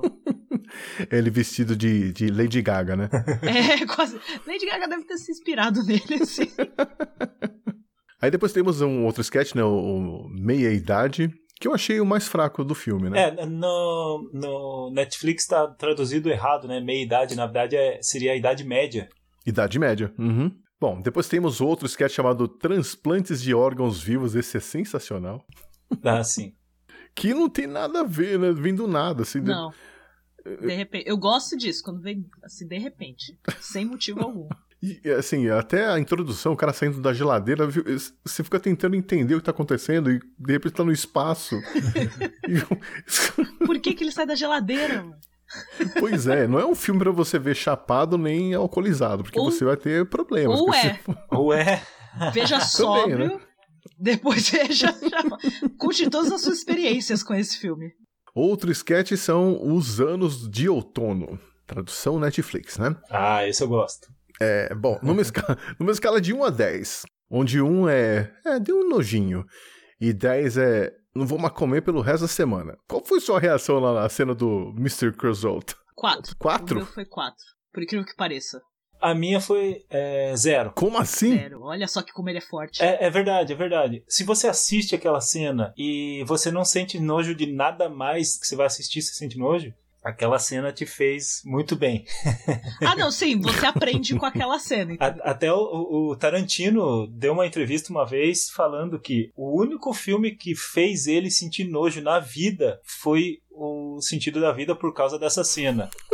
Ele falou que, ah, eu que sou tão acostumado com cabeças decepadas, membros extirpados e sangue, passei nojo assistindo aquele filme no cinema. Mas sério, eu não, quando eu assisti, eu não, não senti nada assim. Não, sabe por que, que eu não. Eu, eu acho assim que eu não, não, não senti nada de, de errado naquilo? Porque pra mim não é apenas uma cena onde um cara vai no restaurante e fica vomitando no chão. Eu, eu- já interpretei de outra forma. Pra mim é uma cena muito política. Porque ele é um cara grande, rico, né? Porque ele tá todo engravatado e ele pede toda, todas as comidas do cardápio, não pergunta o preço, ele pede tudo. Uhum. Ele entra num restaurante francês, chique. Ele é um britânico que entra Hum. um, um britânico que entra num restaurante francês. Então, os britânicos e os franceses têm aquela treta, né? E ele é rico e ele parece. Assim, ele não tá nem aí pros franceses, assim, vomita no chão, vomita na- na- nas costas da mulher que vai limpar, vomita no cardápio. E daí o francês pega e entrega o, o, o waffle pra ele, ele explode. E no final dessa cena, o garçom entrega a conta pra ele, né? Fala, tá, tá aqui a conta. Pra mim, seria mais ou menos assim, se tivesse acontecido, vamos imaginar uma hipotética cena. A Copa do Mundo no Brasil. A FIFA chega aqui e fala: Ó, Brasil, faça isso, é, reforme aquele estádio Vai enfiando tudo É. assim, ó. Os meios de transporte tem que melhorar, tem que fazer não sei o que. O Brasil pega e gasta uma puta grana. Aí acontece a Copa do Mundo, aí depois o Brasil vai lá pra FIFA e fala: tá aqui a conta, agora vocês vão ter que pagar tudo o que aconteceu. Não, não aconteceu isso, mas seria mais ou menos isso, sabe? O, o cara foi lá, o cara fez toda aquela bobagem e no final ele que se ferrou. Além de ele- ele chegou todo rico, todo nariz empinado, ele acabou explodido e ainda vai ter que pagar a conta. É uma boa reflexão. É uma ótima reflexão. Mas mesmo assim eu fico com nojo. Então, É, minha mente não é tão evoluída pensando- assim.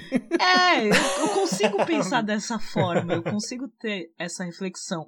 Porque realmente é um cara que chega, eles não questionam, eles sabem que ele vai querer comer tudo lá e vai ficar vomitando em cima das pessoas, eles levam um balde, eles já conhecem o cara. É o cara rico que vai gastar dinheiro aqui, então eles fazem tudo pra ele. Então não questiona, mas mesmo assim, dá nojinho. E o que eu acho genial nessa cena é que eles estão acostumados e eles vão saber lidar e vão continuar servindo ele, sabendo que ele vai vomitar e leva o balde. E ele vomita no garçom e vomita na, na moça da limpeza.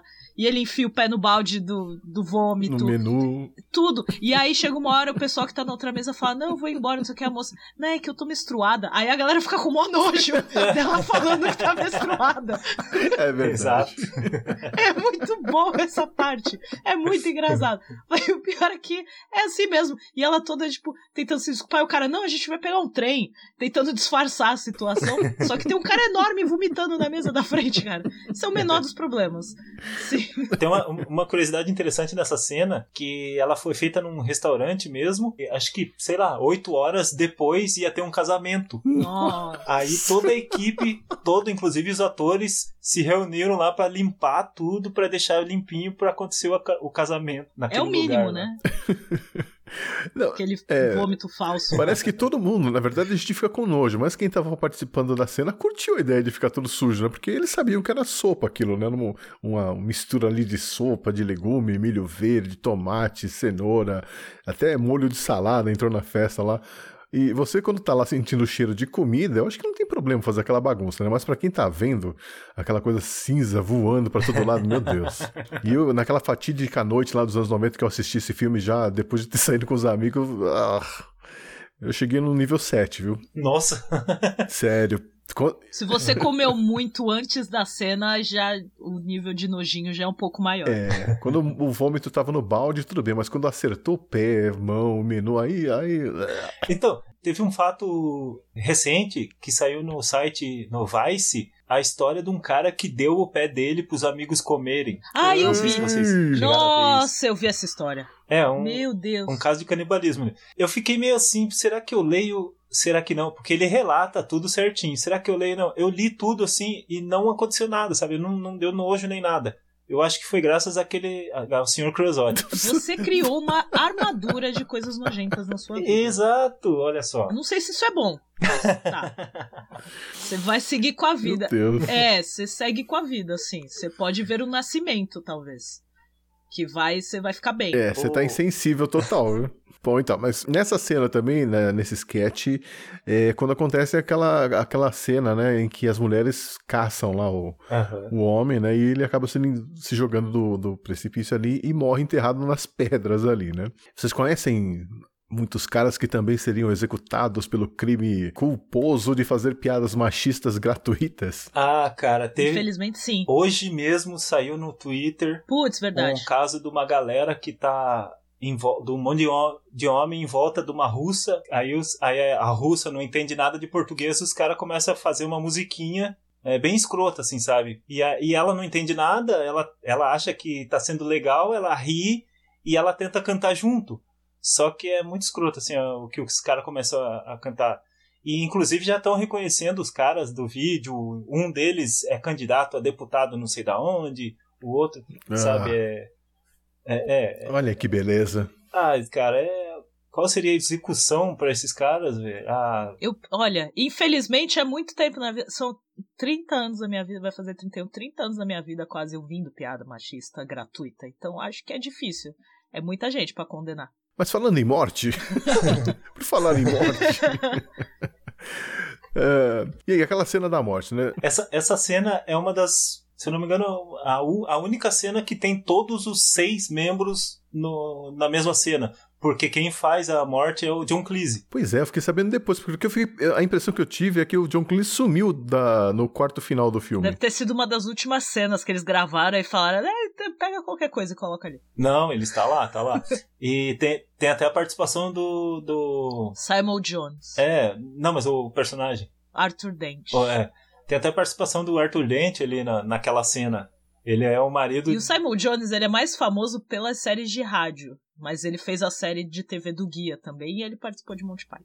É tipo o Brasil, né? Que todo filme tem o Celton Mello. É, tipo isso. E nessa cena também, o Simon Jones, ele interpreta o marido da mulher interpretada pelo Terry Jones. Ah, Tutups.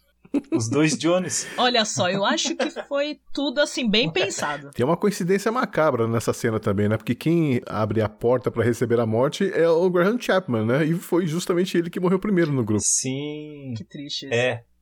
É, é, é bem triste essa parte mesmo. Ah, dá até medo. Aliás, é, isso acontece muito, né? Você vê em filmes de terror, você fica sabendo depois que o ator morreu de uma forma desgracenta lá. Você fala, gente, não brinca com essas coisas, né? meu? Pelo amor de Deus. Bom, mas é isso. Se você pudesse fazer uma pergunta ao Ceifeiro Medonho. Aliás, esse nome é terrível, né? Ceifeiro Medonho. Que Netflix. ele deixa bem claro, ele é quase o. Ele é quase o Groot, né? Exato. É, Ele fica toda hora, ele fica toda hora falando que ele é o ceifeiro medonho. Mas e aí, qual seria a pergunta que vocês fariam a ele? Ou ela? Ele, aqui. Aquilo. Aquele ser.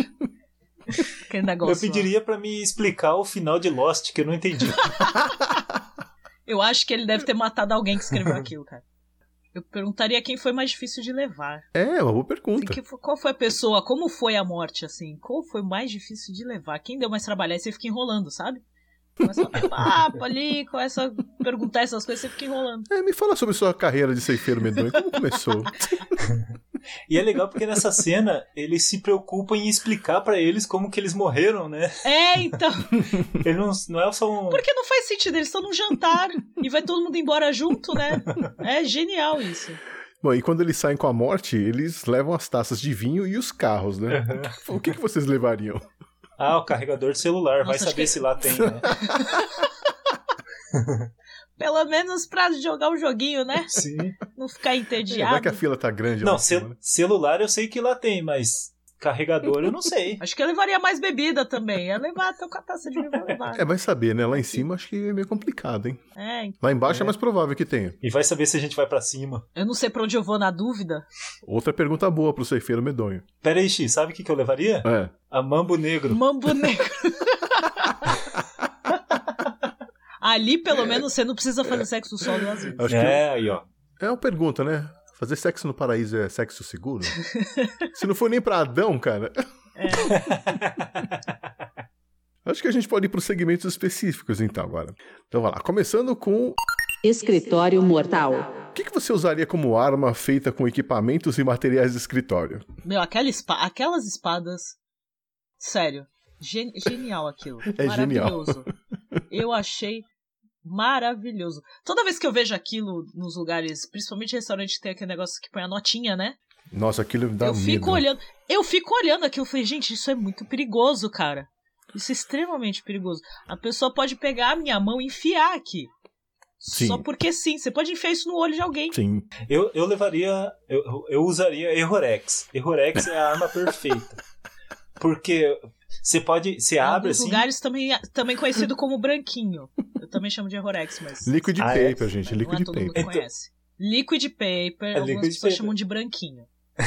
Você pode ir com, com o pincelzinho assim no olho das pessoas, enfiar na É. boca das pessoas. E o melhor de tudo é que corrige o texto. Ali naquela cena do óculos fez toda a diferença. né? Ele pintou ali um lado do óculos, ali pronto. Fez, o né? cara ficou com a visão debilitada. Vamos lá. Outro segmento. Chamando Hugo. Você já passou um vexame por causa de uma ânsia de vômito ou pelo vômito em si mesmo? Já, claro, quem nunca ficou. Quem nunca encheu a cara, velho? Eu enchi e não vomitei, cara. Olha, eu tenho sérios problemas. Apesar que eu tive uma vez que eu bebi, mas eu não estava bêbada para vomitar. Eu não estava passando mal. Mas eu comecei a soluçar. Aí pronto. Quase vomitei. Eu estava bebendo vinho e quase vomitei no tênis branco do meu amigo. Imagina que, que cena. Que trágico que seria. Foi lindo esse dia. Não, eu, eu nunca passei. Vocês não têm vida, vocês não viveram. Não. Vocês não, vocês não. Vocês não têm essa emoção. Eu nunca passei. Todas as vezes que eu vomitei, eu tive que Não. forçar o vômito, porque eu realmente não vomito de jeito nenhum. É bom porque você acorda bem no dia seguinte, assim, você dá aquela melhoradinha, não tá, nossa, 100%, mas pelo menos não fica tão enjoado, assim. Sério? Pelo menos comigo foi assim. Vamos lá. Outro segmento. Monty Python é cultura. Vou testar os seus conhecimentos aqui, hein? Qual que é o significado dessas palavras que aparecem no filme? Pessário. É pra colar? Pode colar? Pode Pode. colar. Pode pesquisar no site Pode Google. Pessário. Um anel cônico na forma de um donut que pode ser usado em gestantes. Quanto o risco de parto prematuro? Tô colando. Sou muito. Sou, sou dessas. Gente, Eu nunca ouvi essa palavra na vida. eu também não. Eu ia achar que era o nome de um pássaro. É. Pessário. Pô, pássaro. Pessário. Pessário, o pássaro advogado. Homem pássaro Um advogado. livro infantil, né? Homem pássaro advogado. Pessário. As aventuras de Pessário. Vamos lá, outra palavra aqui. Ahn, cormorão. Cormorão. Então, quando eu ouvi, eu vi pela primeira vez no filme, eu imaginei corrimão. Veio corrimão na minha cabeça. Ah, é boa essas associações, tá vendo? Não Que é? não tem nada a ver. Provavelmente. Mas não é, né? Não é. Corcorão, vocês estão falando de pássaro? Corcorão é uma, é uma designação dada a várias aves aquáticas do gênero Phalacrocrax. Você viu que só melhorou a definição. Só ficou. Exatamente, Só ou seja, ficou é, mais é um fácil. passarinho. Agora, esse verbo aqui é interessante, hein? Verbo manar. O que significa? Ah, tinha uma banda chamada Manar, não tinha? É que eu ia falar agora. Eu ia falar agora. Música latina, pronto. Manar quer dizer derramar, jorrar, sair. Ou seja, se você está com aquela ânsia de vômito, você pede licencinha porque você tem que manar ali no cantinho e já volta. Manar. Ah, ah foi que o. Foi, É tipo não chore pelo leite manado? Pode ser usado dessa foi, forma. foi o que. Voltando àquela história do Onan. Deus brigou com o Onan porque ele manava o sêmen dele no chão. Aí, tá vendo? Agora, use numa frase. A gente já usou aqui duas. Olha como nós somos inteligentes. Olha só, onanistas maneiam o tempo todo. Olha só.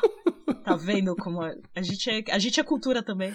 Sim, inclusive, a gente fala latim também, né? Por exemplo, que, qual o significado de ab initio? Início é de começo. Eu sei, de- é, é o que É. faz mais sentido. Sim, A B é desde. exatamente. Desde o começo, desde o princípio. Olha só. E para e passo. É outro pássaro. Aí seria para e pessário. Ah, olha só. faz sentido. Não, para e passo é um termo em latim que significa ao mesmo tempo, simultaneamente. Vejam só como o Monty Python te ensina, Para e né? passo. É impressionante, cara. Bom, vamos lá. Outro segmento. Escolha difícil. E aí, vocês preferiam ter que jogar rugby contra os mestres ou ser funcionário do restaurante naquela cena do Mr. Crozo? Eu jogaria o rugby. Putz. Mesmo sofrendo, eu jogaria. Escolha É que o. Thiago, é que o Thiago, ele criou a camada de eu não sinto nojo de nada. É verdade, é verdade. Então pra ele tanto É, faz. é. E se eu ser funcionário, pelo menos eu tenho salário. Capitalista. É um vendido mesmo, né? É um vendido. Esse Thiago é um vendido. É, escolha difícil. Eu, eu acho que eu ficaria no restaurante também, apesar de. Já que tá todo mundo vomitando, eu vomitaria também, tá tudo certo. Nossa, Aí, os ó. caras vomitando. O pessoal ali na mesa vomitando, Então, tentando ó. vomitar disfarçadamente, ainda foi julgado, coitados. É, teve um que saiu um pouquinho da boca dele, né? A, a mulher dele já, É. ficou, já ficou brava com ele. Maior reprovação, coitado. Bom, vamos lá. Outro segmento. Memória nominal. Esse aqui é um desafio, hein? Qual desses nomes não é mencionado naquela cena do casal de Yorkshire Nossa. no sketch O Milagre do Nascimento? Ah, Eu vou falar os nomes, vocês Você tá, ouçam e me digam qual é um dos filhos que não foi mencionado lá, tá? Ah. você tá de brincadeira. Deirdre, Deirdre, Vincent, Tessa, Valerie, Janine, Martha, Andrew, Clarence, Thomas, Walter, Pat, Linda, Michael, Evadne, Alice, Dominic, Sasha, Laura, Alfred, Nigel, Annie, Simon, Amanda. Nossa. É Deirdre, eu sei que sim, porque foi o primeiro nome que ela chamou. É o primeiro. É. Exato. É o primeiro que eu lembrei também. Eu, eu- eu chuto Marta. Ah, eu, eu chuto. Vai É o mesmo nome que quem A mãe chuta- de todo ó, mundo? Marta, esse nome que eu chuto É a mãe de todos da DC? e a mãe de tudo. Exato. Quem chutaria também é os, o Clark Kent e o, e o Batman. Eu também. chuto Sasha. Então aqui eu vou colocar um, um som, um efeito sonoro de pé. Pros dois? É, o, é pros dois, é o Caraca, Clarence. tu- Clarence. Clarence Só que a gente, a gente tem mais ou menos uns 50 filhos ali, né? Então pode ser que um deles se chame Clarence, a gente não sabe, mas não foi mencionado no filme. E aí foi uma pegadinha sua pra tirar um sarro da nossa Pegadinha, cara, pegadinha. Bom, vamos lá, para outro segmento, hein? Group Python. Adorei o nome desse segmento. Que- Quem fica melhor de mulher? O Eric Idle em Todo Esperma é Sagrado, o Michael Palin no meio do filme, ou o Graham Chapman de Lady Gaga em Onde Está o Peixe? Fish, fish, fish. Fish, fish, fish. Deixa eu pensar. O, o Eric Idle, ele é uma, é uma senhora, né? Aquela Sim, senhora Sim, isso. é protestante. O Michael. Acho que eu vou no Michael Payne. O Michael Pele é a eu madame. iria fácil. Ah, eu vou fácil. Eu não, eu gosto. Nessa cena eu gosto do Eric Idle, Bem principalmente que ela começa a ficar toda fogosa, né? Nossa, e fica questionando, mas por que, que a gente não faz? Ah, Toda verdade. assim, né? Todo questionando. Maravilhosa essa cena. Eu vou dar nessa cena. É. Aliás, o, o, o Michael também tem, no final, ele também tá vestido de mulher também, né? Ela- não é ele que, apre- ela que apresenta o final do filme? Sim, sim, É, contando é, qual é o sentido é. da vida. Loirinha também? Tá, tá É. bem ali, também. Tá, tá, tá, tá pegável. Pegar. Vamos lá então. Outro segmento. Nem me fale.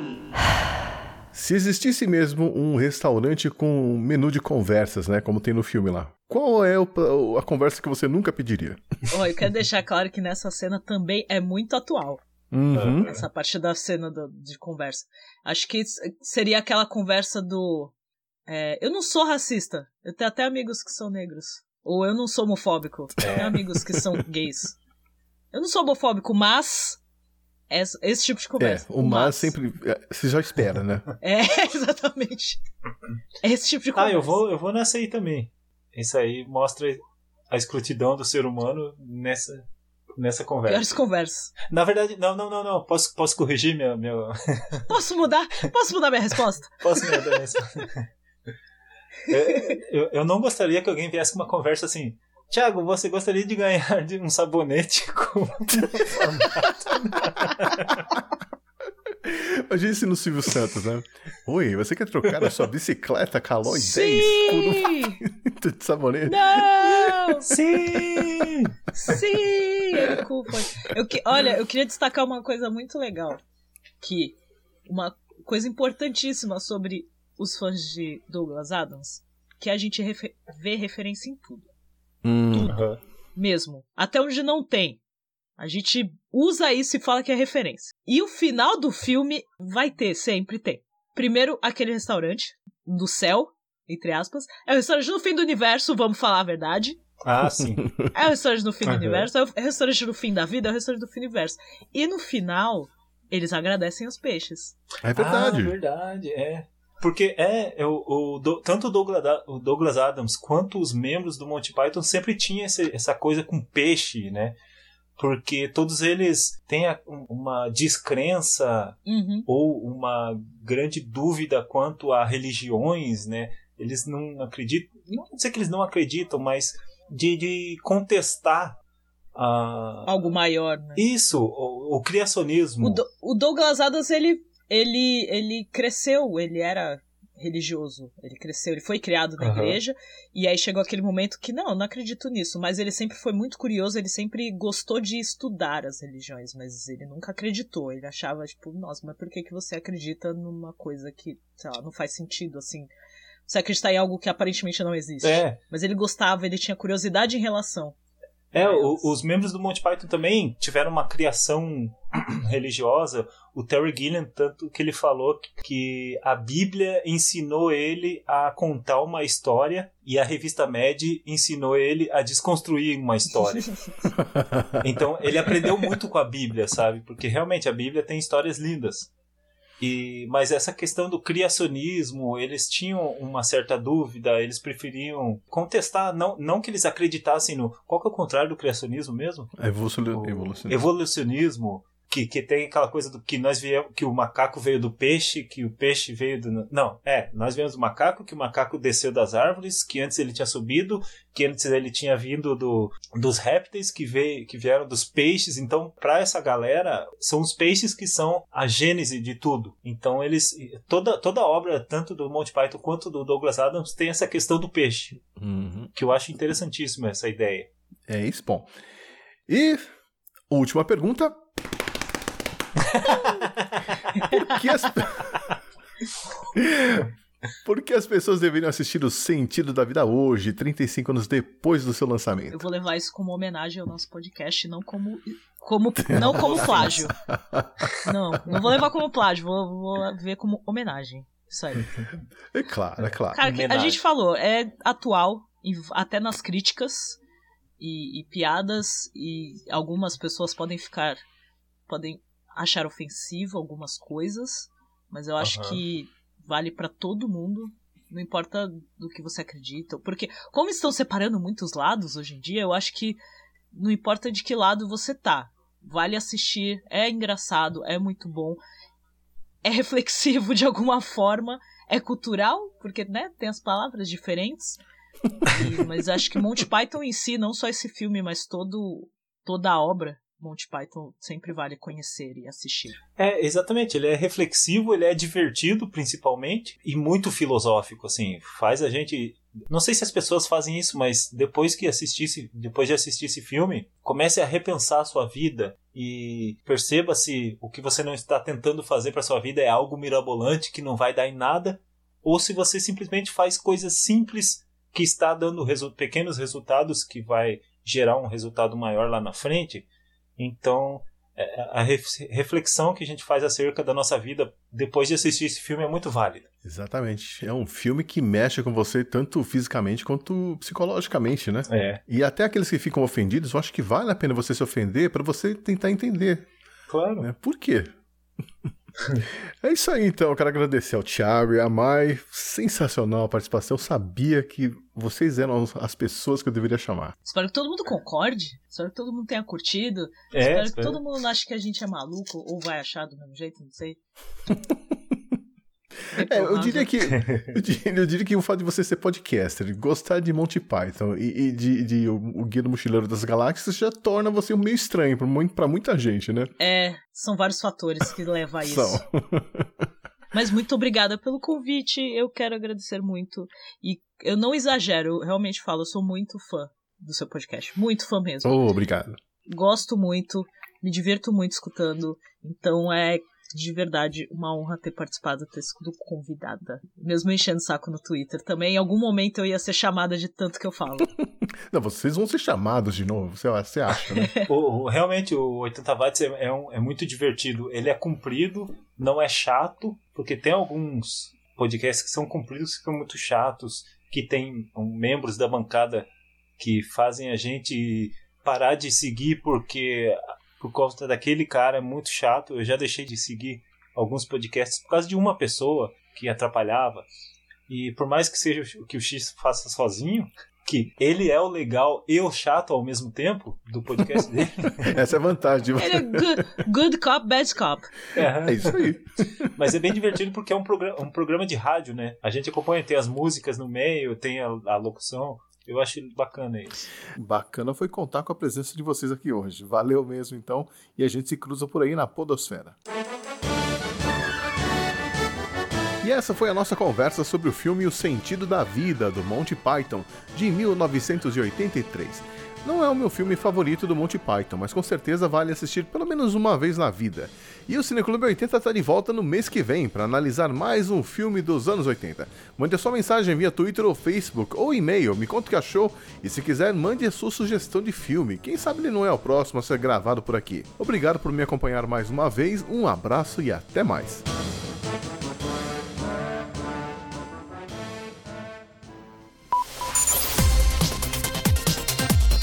Cineclube 80.